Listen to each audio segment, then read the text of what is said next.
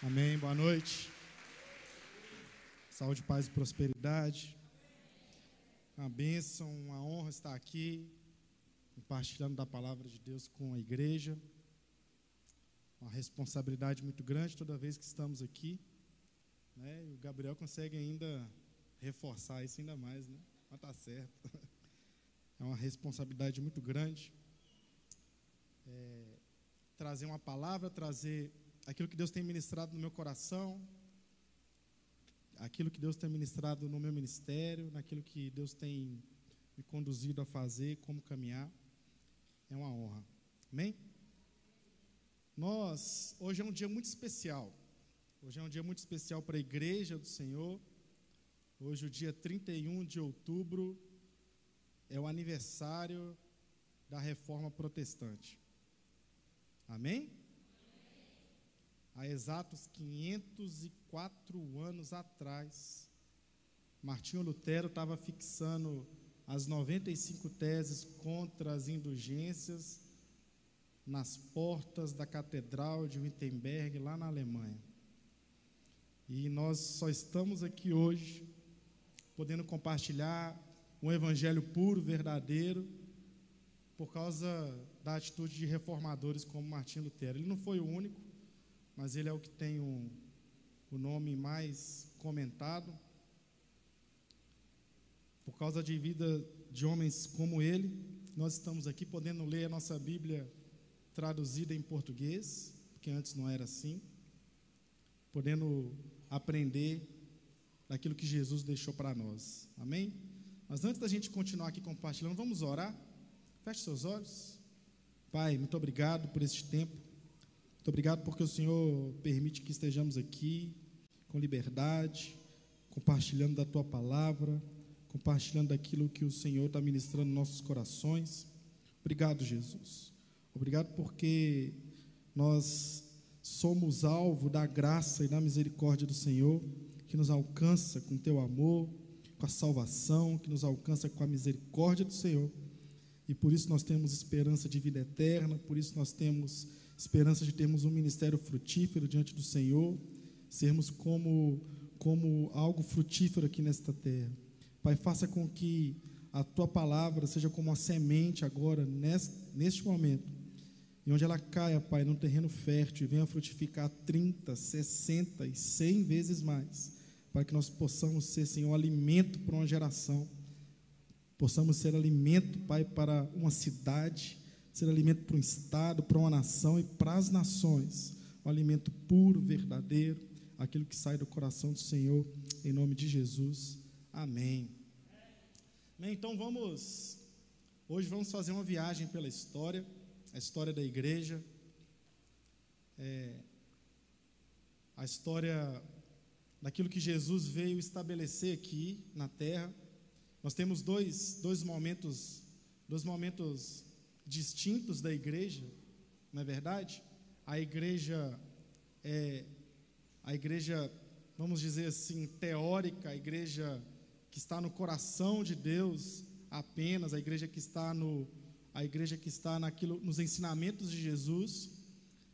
E nós temos a igreja na prática, a igreja que nós, os seres humanos, começamos a, a praticar desde que Jesus morreu, foi crucificado, morreu, ressuscitou, foi ao Pai, e nós continuamos fazendo a história da igreja.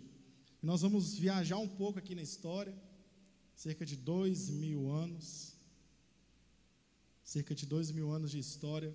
Vamos ver, eu, eu confesso que às vezes eu, eu olho para a história da igreja e eu, eu olho assim e falo, meu Deus, como que a igreja se tornou, se tornou isso aqui?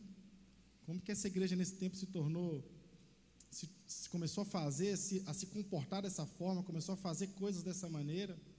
Não foi isso que o Senhor ensinou?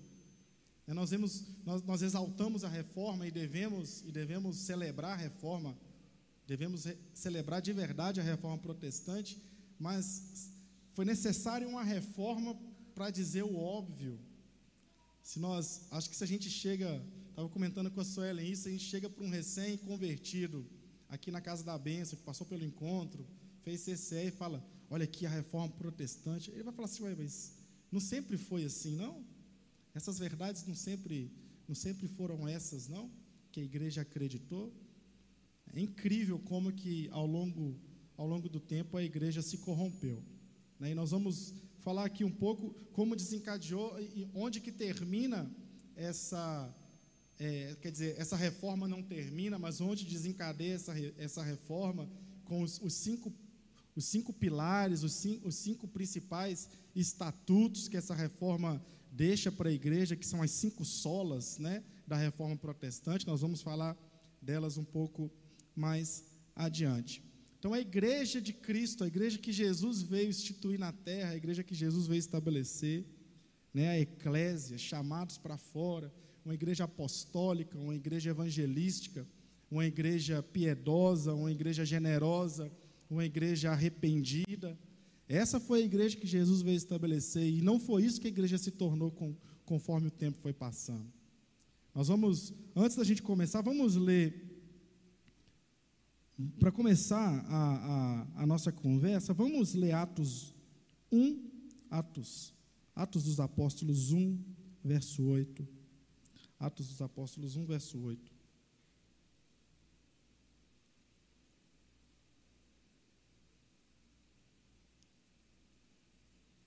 Vamos ler juntos? Um, dois, três, vai. Mas receberão poder quando o Espírito Santo descer sobre vocês, e serão minhas testemunhas em Jerusalém, em toda a Judéia e Samaria e até os confins da terra. Aleluia.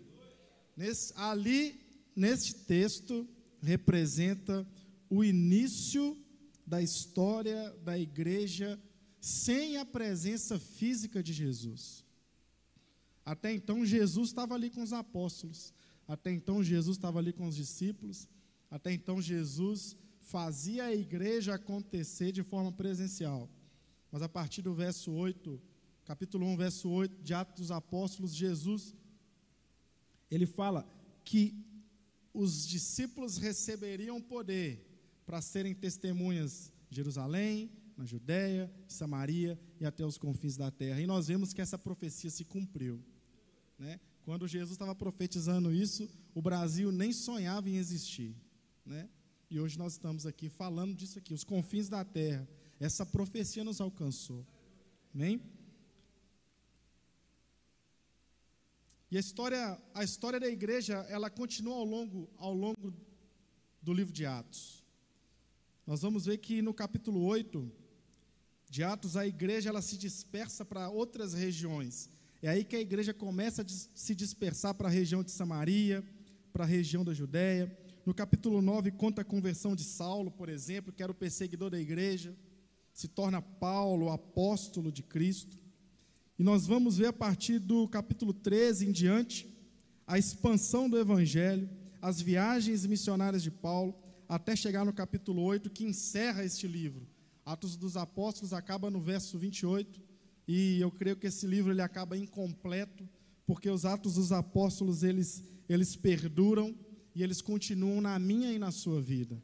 Amém? Nós estamos escrevendo de geração em geração Atos 29. Nós estamos escrevendo de geração em geração a história da igreja, aquilo que aquilo que Jesus sonhou e plantou. Se a gente vê é, Atos 1:9, vamos ler Atos Atos 1:9, continuar aqui a leitura desse texto, o poder que o poder que alcançou esse povo. Não, não, é, Atos 1:9 não. Atos 5:15, Atos 5:15 de modo que o povo também levava os doentes às ruas e os colocava em camas e macas para que pelo menos a sombra de Pedro se projetasse sobre alguns enquanto ele passava. As pessoas criam num mover sobrenatural na vida dos discípulos, dos apóstolos. Eles criam numa, numa igreja sobrenatural, numa igreja de cura, numa igreja de transformação. E é isso que nós estamos, é essa história que nós estamos escrevendo, e essa história que nós precisamos continuar escrevendo com sinceridade no coração, com um coração puro, uma intenção pura em nome de Jesus. Então, é, nós vemos que a, a, igreja ela começa a se expandir, ela começa a crescer nesse primeiro século. nós vamos, nós vamos perceber que até o, o ano 90 depois de Cristo, depois do nascimento de Cristo, os registros de que a igreja teve atuação direta ou indireta de um apóstolo, de um, de um apóstolo que andou com Jesus, os registros são até o, até o ano 90 depois de Cristo. Depois disso, ninguém mais que escreveu a história de Jesus andou diretamente com Jesus. Seja ele um dos discípulos, seja Pedro, seja Tiago, seja André, seja João, Felipe, Bartolomeu, Mateus, Tomé, Tadeu, Simão e o próprio Paulo. A igreja só aproveitou a presença desses homens até o ano 90. Então, nesse primeiro século, essa igreja ela cresce de forma muito, de forma muito poderosa, de forma muito explosiva. Se a gente ler Atos 5,14, um verso antes desse que a gente acabou de ler, diz assim: em número cada vez maior, homens e mulheres criam no Senhor e lhes, a, e lhes eram acrescentados. Ou seja, a igreja ia crescendo de milhares em milhares. A igreja ia crescendo de forma poderosa porque tinha essência, porque tinha, tinha um coração é, enraizado em Jesus, tinha um coração que queria fazer, cumprir aquilo que Jesus mandou, aquilo que Jesus ensinou, cumprir aquilo que Jesus mandou eles fazerem. Mas mesmo a igreja crescendo, ela não cresce sem que haja resistência. E aí que começa as resistências, né, de, de, nós vemos resistência da igreja desde que Jesus começa a pregar a, a, o seu ministério, nós vemos a resistência, tanto é que Jesus foi crucificado. Mas os discípulos continuam sua trajetória e a resistência não para. Líderes religiosos se levantam contra a igreja de Jesus. A liderança sacerdotal daquele tempo se levanta contra a igreja. Se levanta contra aquilo que a igreja pregava. Os judeus, líderes judeus, nesse tempo o evangelho já estava sendo disseminado por todas as regiões ali onde, onde existiam judeus. E, e a perseguição à igreja cada vez mais aumentava.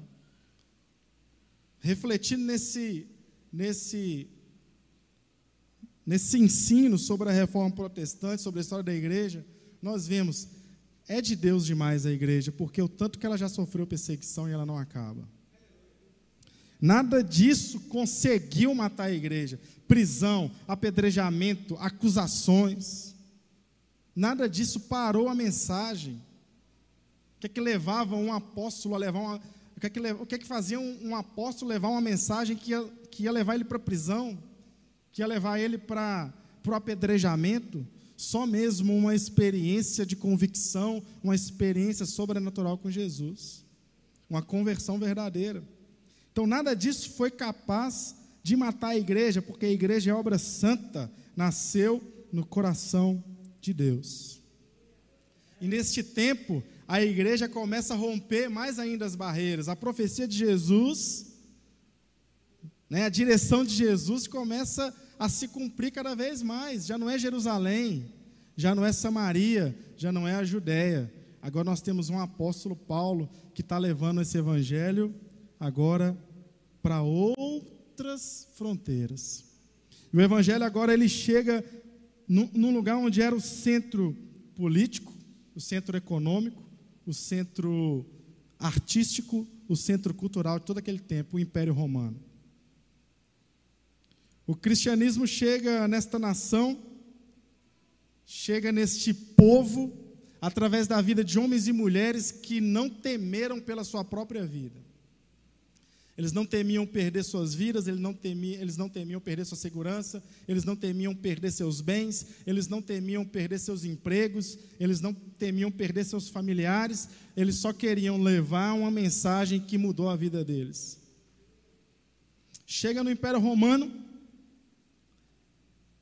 e o cristianismo passa a pregar aquilo que nós vivemos: uma vida de arrependimento, uma vida de transformação. E o cristianismo começa a ser notado em Roma como uma ameaça. Por que, que ele era notado como uma ameaça? Porque o cristianismo ia simplesmente contra todo o modo de vida que os romanos viviam. O cristianismo prega uma vida generosa, uma vida piedosa, enquanto, enquanto Roma prega uma, uma, uma vida de ganância, uma vida de enriquecimento. O cristianismo prega santidade, enquanto Roma vive a promiscuidade. O cristianismo prega prega que não devemos idolatrar, que só a Deus devemos adorar, enquanto Roma tem o, a figura do imperador como uma santidade, como uma divindade. Então o Império Romano começa a ver os cristãos como uma ameaça. Se isso, se, essa, se essa mensagem que esse povo prega toma Roma, o imperador cai. E a perseguição vai cada vez mais aumentando. Se há uma marca na igreja, é a marca da perseguição. Se é uma marca que a igreja, que a igreja experimenta ao longo dos, dos tempos, ao longo das gerações, é a perseguição. Só que a perseguição aos cristãos, ela se, ela começa a, a se apresentar de forma mais acirrada, mais violenta, com um imperador chamado Nero, um imperador sanguinário. E ele, e ele era, era um imperador que buscava muito poder, ele, ele almejava o poder de forma muito violenta. E buscando o poder, a história conta que Nero coloca fogo em Roma. Roma já era uma mega cidade. Roma já era uma cidade que tinha uma tecnologia, uma tecnologia avançada, uma engenharia avançada. Alguns escritos mostram que Roma tinha 14 bairros, uma cidade naquele tempo com 14 bairros. Milhões de pessoas. E Nero põe fogo em Roma. E a história conta que Roma pega fogo durante sete dias. E quando, e quando esse fogo se apaga, apenas os bairros onde os judeus e os cristãos moravam é que ficaram intactos. Aleluia? Amém. Só que aí Nero usa isso como, como, como um, um argumento para incriminar os cristãos de que foram eles que colocaram fogo em Roma. E aí se inicia o momento mais sangrento, o momento mais violento da perseguição à igreja em Roma, que é o momento que Nero começa a perseguir esses irmãos, a condená-los, a acusá-los de forma violenta. A história conta que é, cristãos eles eram pendurados em postes e ateavam fogo neles vivos, nas pessoas vivas, para que eles iluminassem as ruas durante a noite. Os cristãos eram postes, eram tochas humanas pegando fogo para iluminar as ruas. Eram crucificados. Depois do incêndio de Roma, não tinha madeira mais para fazer cruz para cristão. No Coliseu, local de espetáculo, o espetáculo ali agora era, era luta entre cristãos e leões. E, os, e, as pessoas aplaudiam, por quê? Porque as pessoas tinham os cristãos como inimigos da humanidade. Eles botaram fogo em Roma, eles são contra o imperador, eles são contra esse império tão poderoso. A história também atribui a Nero a morte de, do apóstolo Paulo e a morte do apóstolo Pedro. E é nesse tempo que, se, que, que se, se prolonga por 200 anos, aproximadamente 200 anos, essa perseguição tão sangrenta contra os cristãos. Mas só que a igreja não morreu a igreja não morreu. Como que pode você saber que você, se você se converte a, a essa mensagem que estão te pregando, imagina nós nesse tempo, se se converte a essa mensagem que estão te pregando, você vai perder tudo. Você vai perder seus bens. Se você tinha uma fazenda, você perde ela, o Império Romano vai tomar sua fazenda. Se você tinha uma casa, o Império Romano vai tomar sua casa. Dependendo do crime que, que te condenarem ali, contra o império, você vai ser morto, você vai ser pendurado numa tocha humana, ou você é, tinha também uma forma de, de matar cristãos que colocavam, colocavam pele de animais nos cristãos, para que animais ferozes matassem as pessoas, fossem atraídas pelo cheiro, pelo achando que era uma presa. Como que uma igreja que como que uma igreja que sofria tudo isso, uma igreja que continuou crescendo? Porque tinha uma semente, tinha um fogo, um fogo puro dentro do coração. Aquilo que Jesus mandou a gente fazer. Continuando na história, continuando esse caminho histórico, nós já estamos aqui chegando no ano tre... ah, aproximadamente no ano 300 depois de Cristo. A igreja já está ali sobrevivendo 300 anos. E a história conta sobre um imperador romano chamado Constantino. E Constantino ele teve uma visão. Né? Eu acredito que isso tenha sido verdade. Porque para o imperador romano querer fazer o que ele fez, a história conta que Constantino teve uma visão, ele viu uma cruz antes de uma batalha que ele ia, que o Império Romano ia guerrear. E ele atribuiu a essa cruz um poder que ele venceria aquela batalha. E o que acontece é que ele vence a batalha. E ele atribui de forma verdadeira que ele venceu aquela batalha pelo poder da cruz. E a partir daí, ele se torna o primeiro imperador romano a se converter ao cristianismo. Amém? Primeiro imperador romano a se converter ao cristianismo. E ele assina um documento conhecido como Edito de Milão. Nesse documento, ele torna o cristianismo a religião oficial do Império Romano. Amém. Glória a Deus os cristãos que, tinham, que, que tiveram suas propriedades usurpadas, tiveram elas devolvidas. Seus bens devolvidos, já não eram perseguidos mais, já não sofriam mais com medo, não tinham que se esconder mais, não tinham que cultuar escondidos, não tinham que esconder naquilo que eles criam, não tinham que evangelizar de forma escondida, eles podiam ser agora, é, viver de forma pública. Agora, é, ser cristão agora era, era motivo de segurança. Ser cristão agora era ter segurança. Só que isso trouxe um lado bom. Os cristãos não são mais perseguidos. Mas veio um lado ruim disso aí também. O que antes as pessoas se convertiam por convicção no poder do Evangelho, numa experiência sobrenatural com Jesus, agora as pessoas se convertiam por conveniência.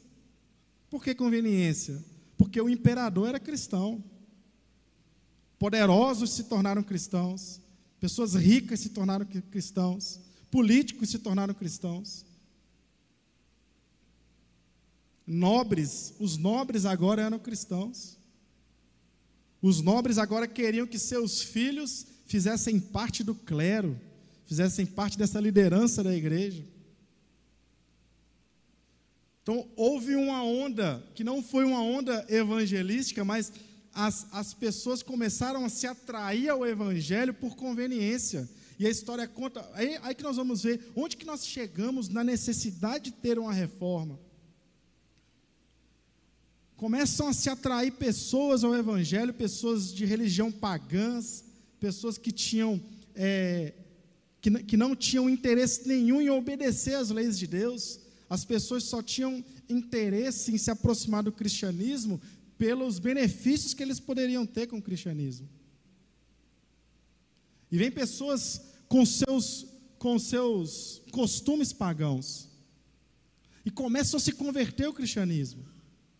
Essas pessoas começam a se aproximar, não porque eles criam no cristianismo, mas porque eles queriam estar tá na vibe. Eles queriam viver aquilo que o império estava vivendo.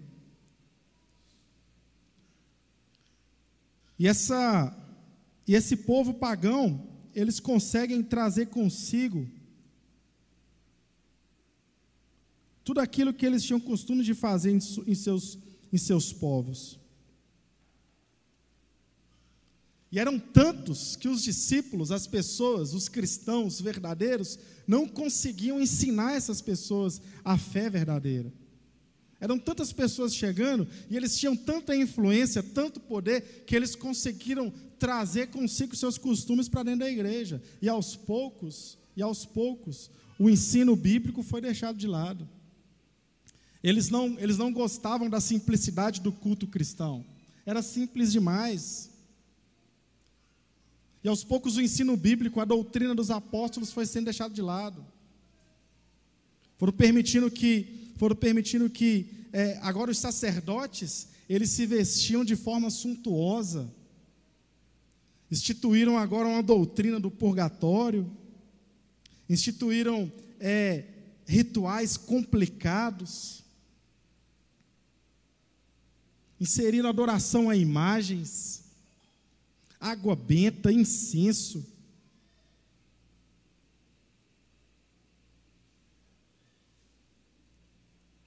E aí que nós, que toda, que toda a atenção da história, a partir daí, é voltada para essa igreja agora, a igreja romana.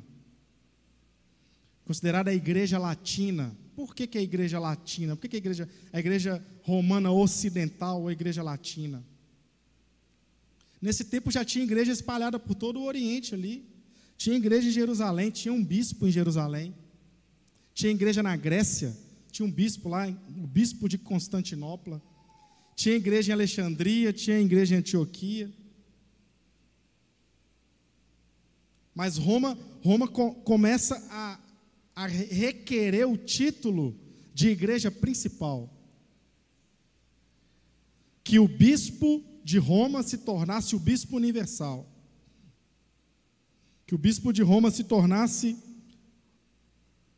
o bispo que seria o bispo de todos os bispos. E aí a igreja romana institui uma figura que não está na Bíblia, que é a figura do Papa.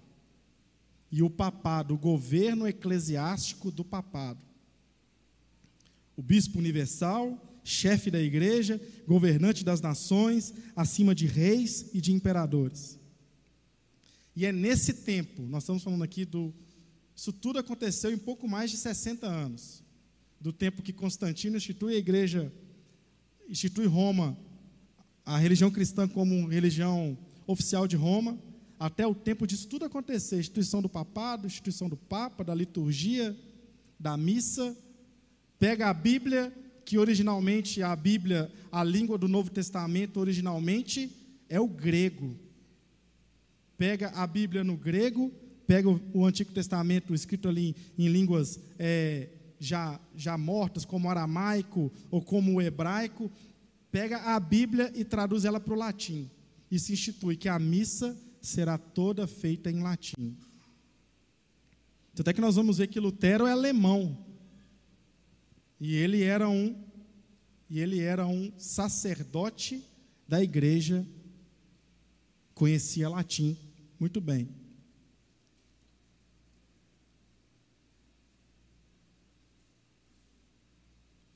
Então a igreja, ela vai ficando cada vez mais poderosa. A igreja vai ficando cada vez maior. A igreja vai ficando cada vez mais influente. E ela agora assume o comando e o governo das cinco principais áreas da sociedade. E Roma tinha uma visão tão, tão, tão grande sobre o império, que além dela querer ser um império é, político, um império, um império econômico, militar, ela agora quer ser esse império religioso, trazendo para Roma a figura do Papa. O Papa de Roma estava acima do Papa da Grécia, o Papa de Roma estava acima do, Papa, do, do Bispo de Jerusalém. E agora a igreja domina as cinco principais áreas da sociedade: política, econômica, artística, cultural e religiosa. A igreja era tudo, absolutamente tudo. A igreja ditava os, os reis, a igreja ditava as leis, a igreja ditava a economia. É, e isso perdura por mil anos, mil anos. São mil anos de, de, de corrupção. São mil anos onde a igreja é corrompida moralmente, mil anos de, em que a igreja é corrompida teologicamente, mil anos em que a igreja é corrompida é, na, sua, na sua teologia, na sua doutrina. Quando a igreja se corrompe moralmente, doutrinariamente, a busca pelo poder toma conta, já não se ensinava mais a Bíblia. As pessoas não tinham contato com a palavra de Deus. Então, no século XVI, e aí a gente já chega aqui para desembocar na reforma protestante, né, o movimento de reforma, ele não acontece exatamente em 1517, que é, que é quando Lutero afixa na, nos portais da igreja de Wittenberg as 95 teses contra as indulgências, mas a reforma é um movimento que vem, que vem alguns, alguns nomes muito, muito pontuais.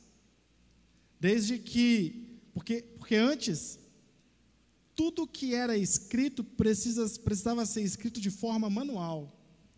Então, a partir do ano de 1400, com a instituição da, da imprensa, as pessoas começaram a escrever, as pessoas começaram a editar livros, o pensamento começou a ser difundido. Houve, houve um movimento cultural no norte da Itália chamado de Renascimento, isso foi trazendo, foi trazendo um, um movimento de reforma também dentro da igreja. Então a igreja que agora estava, ela estava grande, talvez seria o sonho, o nosso sonho, uma igreja influente na área da política, uma igreja influente na área da economia, mas era uma igreja corrompida, era uma igreja que fazia isso por, por interesses pessoais, por interesses de uma elite, por interesses de um país.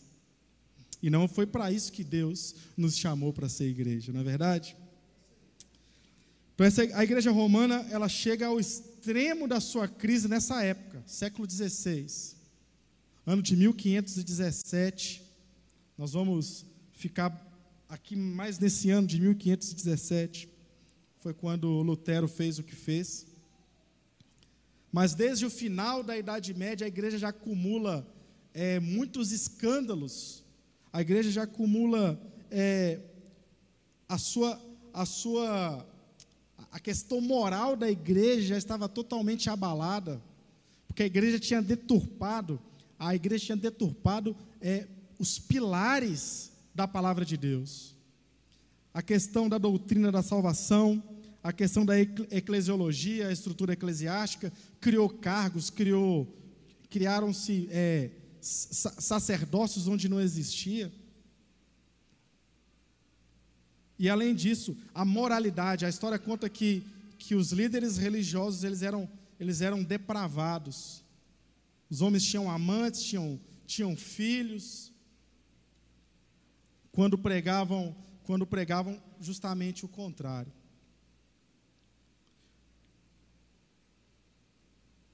E o, e o que mais talvez seja o ápice para o desencadeamento da reforma protestante seja aquilo que Lutero foi mais contra. Se a gente for estudar a vida de Lutero, nós, nós vemos que Lutero não queria dividir a igreja. Lutero não queria. Depois criaram-se né, uma religião luterana. Essa não era, não era a intenção de Lutero. Lutero se levanta contra uma coisa muito específica. As 95 teses de Lutero são contra a venda de indulgências. O que, é que eram as indulgências? Você sabe o que, é que eram as indulgências? A igreja achava que tinha tamanha autoridade que o próprio Papa ele tinha autoridade para perdoar pecados. E eles viram que as pessoas viviam na ignorância, na escuridão, elas não conheciam a palavra, como que elas liam a Bíblia? O cara está lá na Alemanha, aprende, fala alemão, como é que ele vai ler uma Bíblia que está escrita em latim? cara está lá na Inglaterra, fala inglês. Como que ele vai ler uma Bíblia, uma Bíblia escrita em latim? Então, diante dessa ignorância, o que, o que falavam e as pessoas, a Bíblia diz, né? O povo perece por falta de conhecimento. E às vezes a, o próprio ser humano almeja isso. Eu, eu prefiro deixar a minha vida nas mãos daquele que eu acho que tem um poder, do que eu buscar uma vida de transformação, uma vida de arrependimento. Então as pessoas talvez achavam mais fácil. Viam um vendedor de indulgência e falava assim: as suas obras que te salvam. Só que você não tem obra suficiente para ser salvo. O que você fez na sua vida não te tornou suficientemente grande para ser salvo.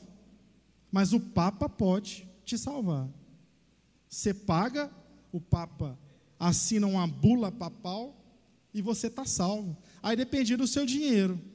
Se você tivesse pouco dinheiro, valia um ano, seu perdão, dois anos. Se tivesse muito dinheiro, valia dez anos, quinze anos.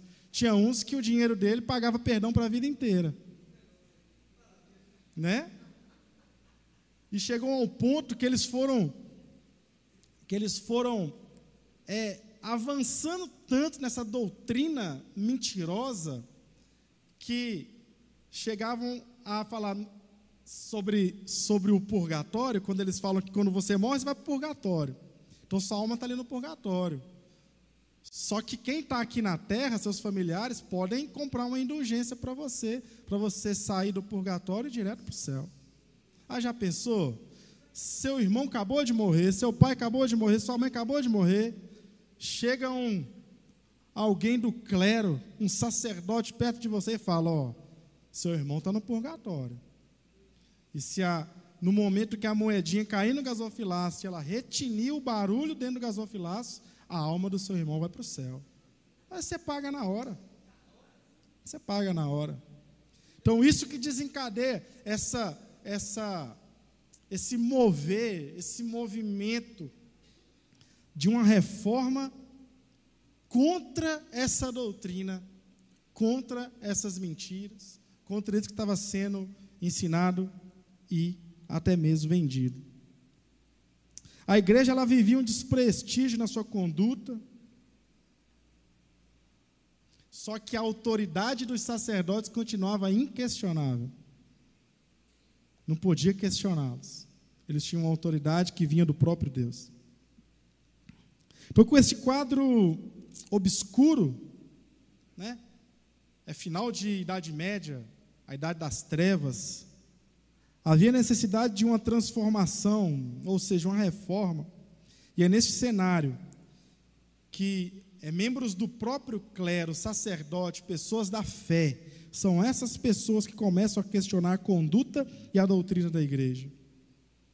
E que se tornam essas pessoas importantes para a reforma. Nós vamos ter lá na Suíça, Zwinglo, lá na Suíça, Lutero na Alemanha, Calvino na França além de mulheres das quais se destacam Catarina Zé, Ana Reinhardt, Margarete de Navarra. Pessoas importantes para a reforma, não só Lutero.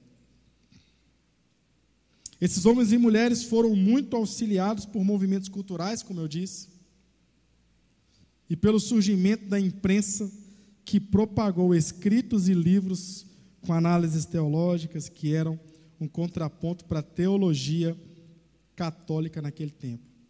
E aí surge o monge Lutero com as suas cinco solas. Esses princípios são extraídos de tantas das suas 95 teses e é reafirmado por outros homens e outras mulheres que escreveram muito, principalmente João Calvino. Escreveram sobre, sobre este tempo. Quem era Lutero? Martinho Lutero, um monge agostiniano Antes de ser monge, ele estudou na universidade para ser advogado. Então, ele era de uma família rica. Aos 17 anos, ele começa a estudar, ele se forma advogado e ele decide que vai para o monastério, vai virar monge. Era alguém que tinha uma intensa ansiedade, uma intensa e profunda crise existencial pela salvação. A história conta que Agostinho era um, era um cara que ele tinha tanta ansiedade pela salvação que ele se confessava todos os dias. Todos os dias ele ia para o confessionário, e ele se confessava todos os dias, e o, e o confessor, aquela pessoa que ouvia, chegou um tempo de falar assim: não vem mais Agostinho aqui com suas lorotas, não quero mais ouvir. Quando você tiver um pecado, vem confessar seu pecado. Tamanha era a necessidade que Agostinho tinha porque ele cria, o que ele tinha aprendido é que as obras dele que levariam ele para o céu, que eram as obras dele que fariam ele ser salvo. A história conta que Agostinho se flagelava, ele se machucava, porque ele queria matar a carne dele. Só que esse homem, é, com tamanha crise existencial, ele teve um, uma experiência sobrenatural com Deus. Ele teve uma revelação. Enquanto ele lia a Bíblia, dentro de uma biblioteca, no escuro, à luz de velas, uma Bíblia em latim, a Bíblia estava acorrentada dentro da biblioteca. E ele lê Romanos 1,17. Eu queria ler junto com vocês. Romanos 1,17. Porque no Evangelho é revelada a justiça de Deus uma justiça que do princípio ao fim é pela fé, como está escrito: o justo viverá pela fé. E naquele momento, Lutero ele tem uma experiência sobrenatural com Deus, como se as escamas que estavam nos olhos dele, dele caíssem, como se Lutero pudesse contemplar a salvação, como se Lutero pudesse contemplar a vida eterna. Agora, Lutero não precisava mais das indulgências, Lutero não precisava mais se flagelar. Lutero não precisava mais do Papa, Lutero não precisava mais de, de pagar pela sua salvação, ele só precisava da fé, da fé em Cristo como seu único e suficiente Salvador. E essa mensagem, ele passa, ele, ele, tem isso de uma forma tão poderosa no coração que ele passa a propagar essa mensagem. Ele passa a ensinar isso. E, e, quando ele ouve que ia ter um vendedor de indulgências passando pela cidade dele, e por que que a reforma, e por que que o que Lutero fez foi dia 31 de dezembro? Porque dia 1 é dia de todos os santos. Todo mundo iria para a igreja no dia 1 Então ele afixa nas, nos portais da igreja 95 teses que, que eram um contraponto à doutrina da venda de indulgências tomado desse mover sobrenatural. E ele traz princípios muito poderosos. Primeiro, somente Cristo salva, não a tradição. O povo, o povo, a igreja acreditava que a tradição, bastava eu participar da tradição, que eu seria salvo. Não, só Cristo salva.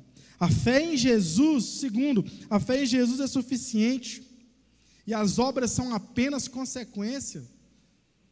Não são, não são minhas obras que me tornam salvo. Eu tenho obras porque sou salvo. E o cristão, ele, ele chega a, a outra conclusão de que o cristão pode buscar a Deus individualmente. Que somente Cristo é o intercessor direto entre Deus e os homens. Então esse movimento começa a crescer. Esse movimento começa a ganhar corpo. E se você acha que, que isso acontece de forma tranquila, não, sofre resistência. Mas sabe por que chama reforma protestante? O Lutero não fez nenhum tipo de protesto. O Lutero só afixa na, nos portais de, da igreja as 95 teses, depois ele traduz essas teses para o alemão e distribui isso e escreve Lutero consegue traduzir a Bíblia para o alemão, ele era um educador. É, é protestante porque a igreja ela, ela se levanta com a contra-reforma. E ela começa a, a, a trazer os livros proibidos que a igreja não podia ler, a Santa Inquisição. As pessoas eram queimadas por, por não seguir a igreja. E a igreja elege Lutero como um herege e é excomungado da igreja. Aí, príncipes, líderes da, da região de outras nações, a, começa a acontecer um racha, porque até então, Roma era a igreja principal. Só que isso era poder, e de poder, de poder para poder, outras nações queriam ter também. A história conta que a Inglaterra rompe com o Papa. O rei Henrique VIII da Inglaterra queria divorciar, ele rompe com o Papa porque o Papa não permitia ele divorciar. Aí ele surge uma nova religião, a religião anglicana, que ela perdura até hoje na Inglaterra, em que o rei, hoje a rainha Elizabeth, ela é a líder dessa religião. Então os reis são os líderes dessa religião na Inglaterra. Surgiu aqui nesse tempo. Então a igreja começa a sofrer esses rachas sofrer essa resistência. E por isso que se, se, se, chama protestante, porque alguns príncipes eles, eles protestam contra, contra a igreja. Não, nós não vamos tomar as terras de Lutero, nós não vamos é, é, prender Lutero, não, nós não vamos queimar os livros dele, nós não vamos é, impedir que a literatura de Lutero seja disseminada. Por isso que é chamado reforma protestante. E junto com Lutero, outros nomes, né? João Calvino, principalmente, que é aquele, aquele que pega tudo que Lutero falou e sistematiza isso como uma teologia. Né? Um, um dos livros mais importantes da história do protestantismo, que é o livro que chama As Institutas da Religião Cristã, escrito por João Calvino.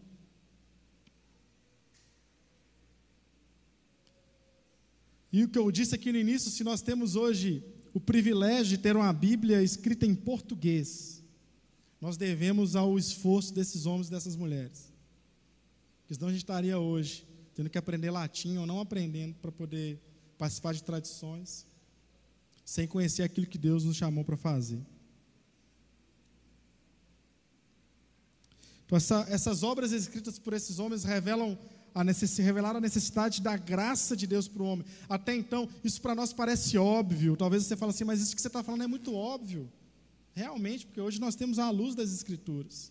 Mas aquele povo não era.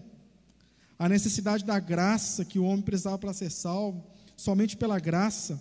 Efésios 2,8. Efésios 2,8.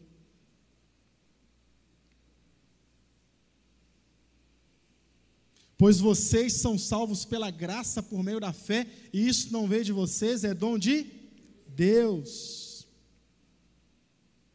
Então, João Calvino sistematiza tudo isso, traz para a gente mastigado, traz para a gente, e, e, e, talvez, talvez não, é o que direciona as igrejas evangélicas até hoje, essas cinco solas. Até que se você não encontra isso dentro de uma igreja, sai fora. Esses princípios basilares, eles, eles foram sendo pensados de, de, do discurso, dos escritos ou dos livros de homens, de escritores, de teólogos ao longo da história. E só no século XX que a gente consegue ter isso de forma sistematizada, de forma unificada. Então, apesar de nós termos muitos, muitos rótulos de igreja, muitas placas denominacionais, as doutrinas das igrejas são baseadas nesses cinco princípios. Nem há necessidade que as igrejas tenham as mesmas doutrinas, mas elas precisam estar baseadas nesses cinco princípios, que foram as cinco solas, as cinco solas do protestantismo. E o que é que significa solas? É uma palavra em latim que, que significa somente. Somente. Então, em resposta àquilo que consideravam abuso da igreja, os reformadores apresentam cinco solas: sola fide, que é só a fé, somente a fé. Somente a fé é necessária ao cristão para ser salvo. Sola gratia, somente a graça. Somente Deus, por seu amor e vontade, salva o cristão. Terceiro, sola escritura, ou seja, só a Bíblia, somente a palavra de Deus, é a autoridade para a organização da doutrina na igreja. Só lhe deu glória, somente Deus deve ser glorificado, pois tudo vem dele, se mantém por ele e voltará para ele. Amém? Que estas expressões não sejam somente palavras, somente conceitos didáticos, mas que isso seja raiz nos nossos corações. Precisamos conhecer a história, precisamos conhecer a história da igreja, precisamos conhecer a história do cristianismo, precisamos conhecer por que nos chamam de evangélicos, por que nos chamam de protestantes. Né? A, a, reforma, a reforma ela não é uma reforma anticatólica. Ela não é uma reforma anticatólica. Lutero não queria acabar com a igreja, Lutero queria, queria trazer luz, esses cinco princípios, para dentro da igreja. Então vamos entender mais profundamente o que é, que é essas cinco solas. Tem um slide aí, né, o, o, o Jonathan, aquele que eu falei com você, para a gente ver quais são os textos que os reformadores se. Sola Escritura, Segundo Timóteo 3,16, toda a escritura é divinamente inspirada e proveitosa para ensinar, para redarguir, para corrigir, para instruir em justiça. Só a Escritura. Então, a única e fundamental regra de fé de todo cristão é a Bíblia. Amém? E foram os reformadores que resgataram essa importância da Bíblia. Até então, outros decretos ou escritos, ou a palavra do Papa, tinha às vezes mais importância do que a Bíblia. Então, os reformadores resgatam essa importância bíblica. Né? Conhecer e ter acesso à Escritura era algo que era essencial a todo cristão. Então, o movimento protestante organiza a tradução da Bíblia. Quando, quando as emissões chegavam em, em lugares onde as pessoas eram analfabetas, eles, eles, eles logo ensinavam, alfabetizavam aquelas pessoas. Lutero também ele, ele insere no culto as músicas, porque ele falava assim: você daqui a pouco você esquece o que eu falei, mas a música que nós cantamos você nunca esquece. Então a escritura começa a ser cantada, começa a ser falada, começa a ser é, distribuída. Nessa hoje nós temos escolas teológicas, seminários, faculdades, é por causa de um pensamento reformador. Segundo, solos cristos. 1 Timóteo 2,5 diz assim: Porque há um só Deus e um só mediador entre Deus e os homens, Jesus Cristo, homem. Amém? Apenas Cristo. Por que, que foi necessário falar isso? Porque a igreja, ela se colocava na época como uma mediadora entre as pessoas e Deus. Se a igreja falar que você está salvo, você está salvo. Se a igreja falar que você vai para o inferno, você vai para o inferno. Eu, que per... eu, igreja, que perdoa os seus pecados. É eu que te condeno. Só que não, é Cristo, somente Cristo. A salvação vem por Ele, tudo vem dele. Vamos ver o próximo. Sola gratia, Efésios 2,8, que nós lemos. Porque pela graça sois salvos. E aí continua, por meio da fé. E isso não vem de vós, é dom de Deus, não vem das obras, para que ninguém se glorie. Sola gratia, sola fide. A salvação e justificação só podem ser recebidas pela fé. É a fé que eu tenho em Cristo, é a fé que eu tenho em Deus, é a fé que eu tenho na palavra. Não são minhas obras que me levam à salvação. Nada que eu faça me torna merecedor do céu. Por melhor que eu seja, aqui na terra, me faz ser merecedor do céu. Somente a fé, somente Cristo. Por mais que eu seja uma pessoa boa aqui na terra, se eu não estiver em Cristo, eu também não, não tenho a salvação. Porque a salvação é Ele. Ele não é uma porta, Ele, ele não é um caminho, Ele é o caminho. Somente a graça. Que além de apontar a fé como acesso, a graça de Deus também é esse acesso. A graça de Deus é essencial. É essencial para a salvação e para desfrutar da vida de Deus, da plenitude de Deus para nós. Se não fosse a graça divina, não seria possível nenhum, nenhum de nós sermos salvos. E por que, que eu sou salvo? Eu sou salvo porque Deus quer, é pela graça, porque o céu é dele. É por isso. Se o céu fosse de, da igreja, muita gente estaria fora. Mas o céu é de Deus, então é pela graça. Pela graça sois salvos. É um dom gratuito, é dado por Deus. E para terminar, Filipenses 4:20 diz assim: Ora, o nosso Deus e Pai, a nosso Deus e Pai seja dada glória para todo sempre. Amém. Somente a Deus a glória. Somente a Deus. Por que, que isso era necessário? Porque, eles glori... porque a igreja naquele tempo glorificava seus sacerdotes, glorificava o Papa, glorificava os bispos, os líderes religiosos.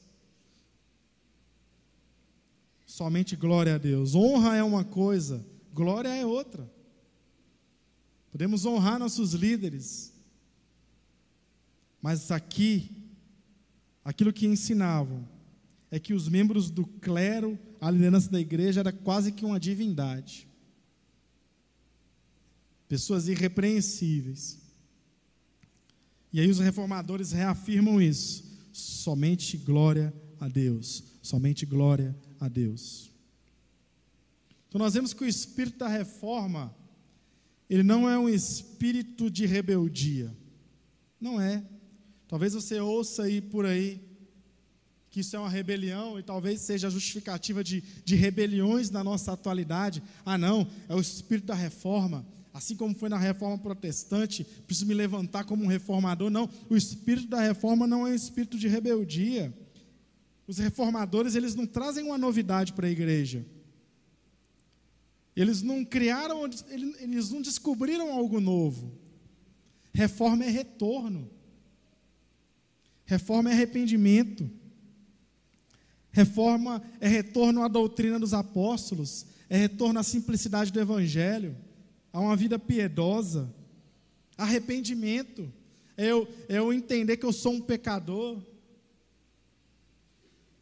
É como, que eu vou crer na salvação se eu não creio que eu estou perdido, que eu não creio que eu vou para o inferno? Reforma é arrependimento, retorno à simplicidade. Nós precisamos viver uma vida de reforma todos os dias.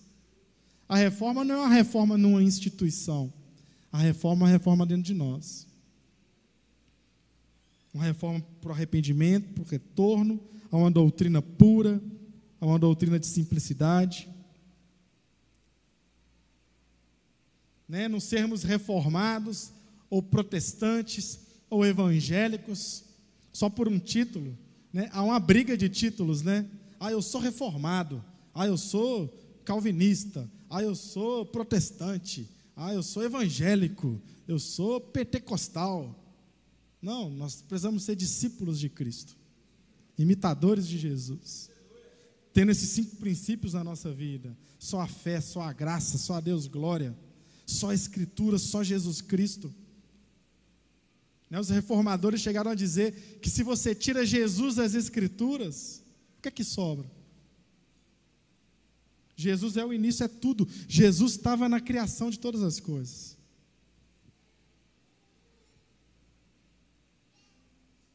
Então, aquele poder que foi liberado lá em Atos 1,8, lembra quando nós lemos? Deixa Atos 1,8 para a gente aí. Aquele poder liberado lá em Atos 1,8 é o mesmo que atua em nós ainda hoje. Essa profecia está sobre nós, mas receberão poder quando o Espírito Santo descer sobre vocês e serão minhas testemunhas em Jerusalém, em toda a Judéia e Samaria e até os confins da terra. Poder. Poder para transformar, poder para restaurar, poder para curar, poder para arrepender, poder, poder para que a gente possa vencer toda a obra da carne, tudo aquilo que se levanta contra nós. E eu queria orar aqui com você hoje. Talvez a gente se apega sempre a esses conceitos históricos. Muitas das vezes a gente a gente não se interessa por isso mas há uma mensagem, há um espírito, o, o mesmo espírito que atuou ali, atua aqui hoje. É o espírito do próprio Deus, é o Espírito Santo. E nós não podemos é, cair nos mesmos erros que a história nos ensina, permitindo que outras vozes encham o nosso coração Né? A igreja precisa de reforma todos os dias, porque a igreja somos nós. Eu queria convidar você a ficar de pé para que a gente orasse aqui hoje.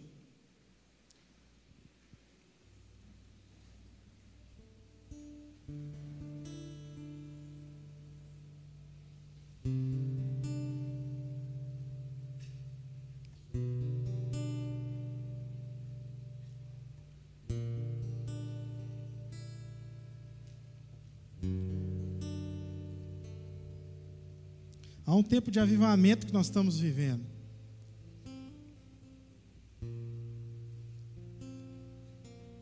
E o avivamento não é um, um vento de fogo que sai queimando todo mundo. Avivamento não é isso. Avivamento é arrependimento.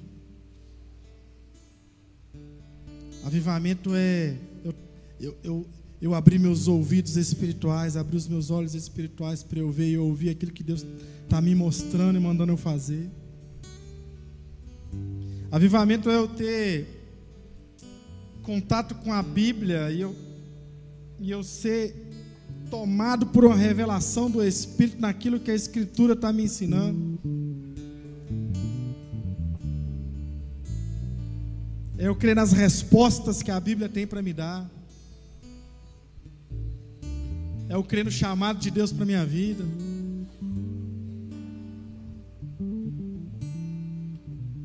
Hoje nós comemoramos a reforma protestante. Mas ainda mais, precisamos comemorar que esses cinco princípios eles estejam fixados no nosso coração. Só a fé, só a graça, só a escritura só Jesus Cristo. Somente a Deus a glória. Bem, feche seus olhos. Enquanto, enquanto o Ministério de Louvor adora com a canção, talvez você se sinta melhor, melhor do que alguém porque tem esse título de crente, de evangélico. Mas a notícia que eu tenho para te dar é que nós precisamos ser reformados todos os dias. Voltar à sã doutrina. Voltar à doutrina dos apóstolos, aquilo que Jesus nos ensinou. Amar a Bíblia. Amar as Escrituras. Amar o conhecimento daquilo que vai trazer uma revelação dentro de nós. Então deixa, deixa fluir de você uma oração nesta noite. Deixa fluir de você uma oração. Obrigado, Jesus. Com seus olhos fechados, coloque sua mão no seu coração. Hoje é uma noite de gratidão. Hoje é uma noite de louvor a Deus. Que nós podemos estar aqui hoje contemplando a graça, a misericórdia contemplando aquilo que Ele nos tem mostrado diante de nós, uma vida abundante, uma vida de plenitude diante dEle. Ah, Jesus, obrigado. Obrigado porque o Senhor tem movido a tua igreja ao longo da história, ao longo dos anos. E nós fazemos parte dessa igreja poderosa Poderosa não porque tem homens e mulheres poderosos, mas poderosa porque tem o Espírito Santo de Deus. Ah, Pai, que nós sejamos governados pelo Teu Espírito. Nós não queremos o governo do mundo, nós não queremos o governo da política, nós não queremos o governo da ciência, nós não queremos o governo dos intelectuais, nós queremos ser governados pelo Teu Espírito. É o Teu Espírito que nos mostra a direção. Obrigado, Jesus. Obrigado, Jesus. Obrigado, Pai, que nós possamos continuar escrevendo a história dessa igreja. Essa igreja, a noiva de Cristo, que se encontrará com o Senhor nos céus. Ah, Pai. Ah, Pai, que nós possamos prosseguir na doutrina pura, daquilo que o Senhor ensinou aos apóstolos. nesses princípios de fé, de ensino. Ah, Pai, em nome de Jesus, crava isso dentro dos nossos corações, que isso seja um estilo de vida, que a tua palavra flua de nós. Ah, Pai, dá-nos paixão, que aquilo que o Senhor ama, nós também amemos, aquilo que é que o Senhor se apaixona, que também seja a nossa paixão. Ah, Espírito Santo, mova-se em nós e através de nós, para que aquilo que foi prometido na tua palavra se cumpra nesse tempo, que nós faríamos coisas maiores que o Senhor fez. Eis-nos aqui, Jesus, que o Senhor encontre corações sinceros, que o Senhor encontre corações puros não puros, Senhor, de, um, de, de obras puras, mas puros porque entenderam que só no Senhor nós temos salvação, só no Senhor nós temos esperança, só no Senhor nós temos, nós temos ensino, só no Senhor nós temos direção. Ah, Pai, dá-nos, Senhor, faça-nos, Pai, como crianças que creem, Pai, na inocência. Espírito Santo de Deus. Continue fazendo a obra. A obra que o Senhor começou o Senhor é fiel para cumpri-la. Fica à vontade nesta igreja. Essa igreja é do Senhor. O Senhor é o dono da igreja. O Senhor é o dono desta casa, desta igreja. Que a tua palavra, Pai, ela seja, Senhor, um alimento para nós nesta noite. Venha fortificar o nosso espírito para que possamos vencer toda obra da carne, hoje e sempre. É a oração que nós fazemos como igreja, como filhos do Senhor, como servos do Senhor, discípulos de Cristo. Em nome de Jesus. Amém. Amém. Você pode aplaudir a Jesus. Com o coração cheio de gratidão.